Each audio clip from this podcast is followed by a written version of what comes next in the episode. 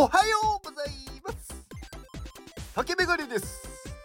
竹メガネの元気お届けいたします。元気！えっとなんだっけ？何か今言おうと思ってたんですけど。ああ完全に忘れましたね。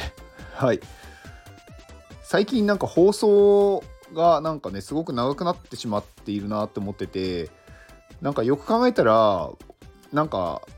私こうねあの冒頭にこうね余計な話をしながらで後半は後半はというか最後はまああの元気をねくださる方をねご紹介してるんですけどある意味それだけで結構いい時間使うんじゃないかって思っててうん。なのでうん。まあそんなことを考えてる最近です。まあ今日はうんとね昨日読んだ本というか私あんまりね本を読むっていうよりかはね結構ねあのオーディブルとかオーディオブックとかあの本をねこう聞くんですよね。こう読み上げてくれる本っていうんですかね。まあそれをまあ聞いてることの方が多いので本を読むより本を聞いてるっていう感じなんですがまあそのね昨日聞いてた本でああいい言葉だなって思ったのをちょっと紹介しようかなと思います。まあ本のタイトルはねあの子育ての本なんですけどまあその中でねあのー、まあ親に向けてのなんかその子育てこういうふうになんかねまあこういうふうにしたらいいというかなんかねこういう私はこういう育て方をしましたみたいな人の話だったんですけど、まあ、その中であのあなたが幸せになれば周りの人も幸せになるっていう言葉があってなんかすごくいい言葉だなって思ったんですよね。特にこうね、あの子育てをされているあの親御さんね、あの結構子供に対してはこの子はなんかすごく幸せになってほしいとかこの子を、うん、なんかすごくねこう能力が高い子だったりとかやっぱりこうねあの人々にこう必要とされる子になってほしいとかね思うじゃないですか。まあ子供が幸せになってほしいって思うと思うんですよ。でもね親のあなたが幸せになってないと子供はね幸せにならないんですよね。子供はやっぱり親を見て育つのでやっぱり親がやっている行動を真似するし親の考え方に近くなっていくんですよ。だから子供がね幸せになるためには親のあなたが幸せになってないといけないんですよね。だからあのあなたが変わることによってあなたがまああなたの周りも変わっていく。だからあなたが幸せになることで周りの人も幸せになるんですよね。まあこれ想像してみると分かると思うんですけどまあ親がすごくこう怒りっぽい人とかなんか文句を言っている人っていうのはやっぱり無意識のうちに子供もそういう思考になるんですよね。例えば毎日親がなんかこうテレビを見たりとか何かネットを見て文句を言っている人だとやっぱり子供も文句を言う子供になってしまうんですよ。何かあるとなんかこううるせえなとかなんかこうだからなんか世の中は良くないとかだから自分は幸せじゃないんだとかなんかねそういう口癖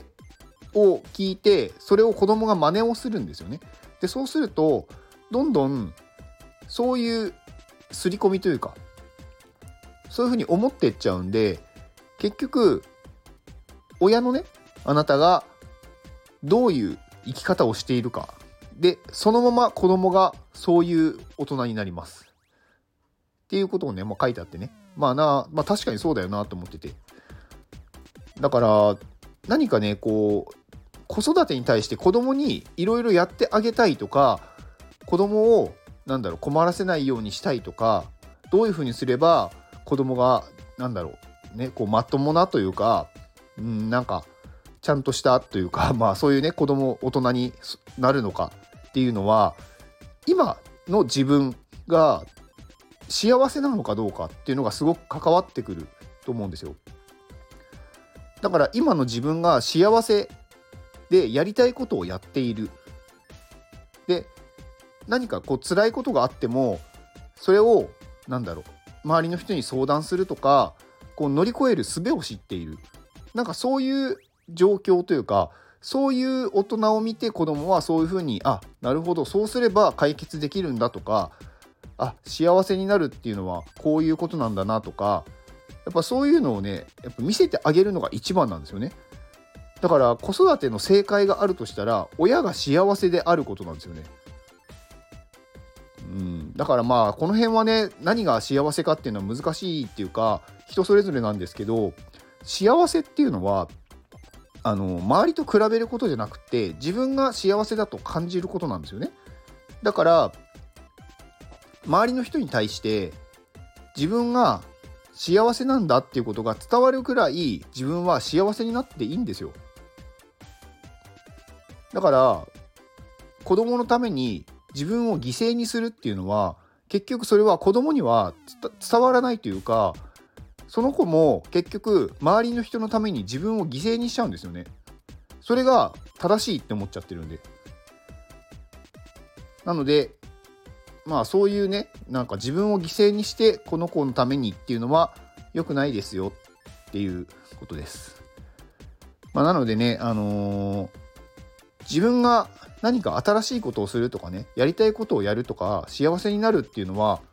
すごく周りにとってもいいことなのであなたは幸せになってください。はい。まあ今日のお話はそんなあなたが幸せになれば周りの人も幸せになるというお話でした。以上です。この放送はアンコロさんの元気でお届けしております。アンコロさん元気アンコロさんありがとうございます。アンコロさんはね、あのー、私が所属 する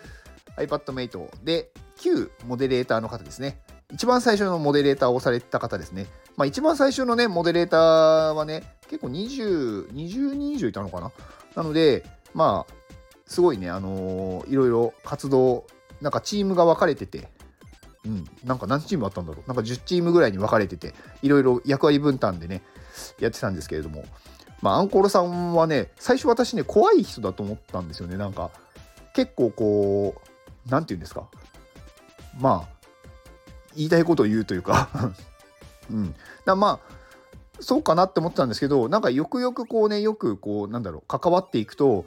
あ、この人は怖いんじゃなくて、嘘がつけない人なんだなと。なんかそんな感じが、なんかしました。なんかね、こう、本音で喋ってるというか、隠し事をしないというか、うん。だ多分ね、私の勝手な想像ですけど、アンコールさんはね、嘘が嫌いなんじゃないかなって思ってて。だからなんかね、こう、話をしてても、こう、なんだろう、本音で話してる感じがするんですよね。だからそれはすごくねす、ごいことだと思います。あの、なかなかこう、思ってても、本当のことを言ったら、やっぱり嫌われるかもとかなんか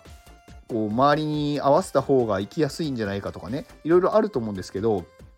なんかその中でね思ってることをちゃんと言うし人に対してもなんかこう、まあ、どんな人に対してもなんかね平等というかうんなんかそういうのはすごいなって思ってます。うん、まあそんな アンコールさんのご紹介でした。えー、アンコールさんの、えー、X と、えー、リットリンクのが、えー、概要じゃないや、リットリンクを概要欄に貼っておきます。で、えー、最後に宣伝ですが、私が所属する iPadMate で現在クラウドファンディングを実施中であります。まあ、東京に iPad のスクールを作るっていうね、えー、クラウドファンディングなんですが、現在の支援額が880万6300円。880万一気にいきましたね。もうあと120万で1000万。まあ、これは確実にね、1000万はね、行きたいなっていうところです。はい。まあ、現在のね、支援者数もね、471人っていうね、すごい数ですよね。471人の方がご支援くださっていると。まあ、なかなかね、こう、まあ、支援額もね、880万って、あの、クラウドファンディング初めてやって、ここまで集まるって、なかなかないと思うんですよね。これ先日ねあの大河内先生のあのスペース対談でも言ってましたけど800万を超えるってまあなかなか見ないって言ってたので、まあ、相当だと思うんですよね。だから、まあ、それだけやっぱりこうアミティ先生のねなんか人徳というか人がこう応援したくなる人っていうかだそういうのは今まで積み上げてきた、まあ、努力の結果というかね、うんまあ、YouTube でやっぱりすごいこうみんなのためにこう iPad を使ったこういろんなねこうクリエイティブなことを伝えていきたいっていうことがやっぱり伝わって皆さんからこうご支援くださっているので本当にねあの素晴らしい人だなと思ってます。はいでえっ、ー、とまあ先出しという まあ最近なんかはねこの先出しするとなんか結構時間がねずれることがあるんであんまりね言わない方がいいのかなと思うんですけどえっ、ー、とおととい1個えっ、ー、となんだっけリターンの追加が出ていておとといはあれですね、オープニングイベントの参加券の追加販売をしましたが、えー、本日予定では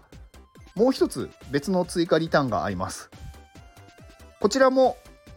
完売したものというとも分かると思うんですが、えー、アンミティ先生の授業が追加販売されます。はい。なので、えー、今日のお昼の12時から販売されますので、まあ、このね、私のスタイフを聞いている方は、まあ、あの優先優先じゃないですけどあの発売されるのが分かっているのでこうねもしそれが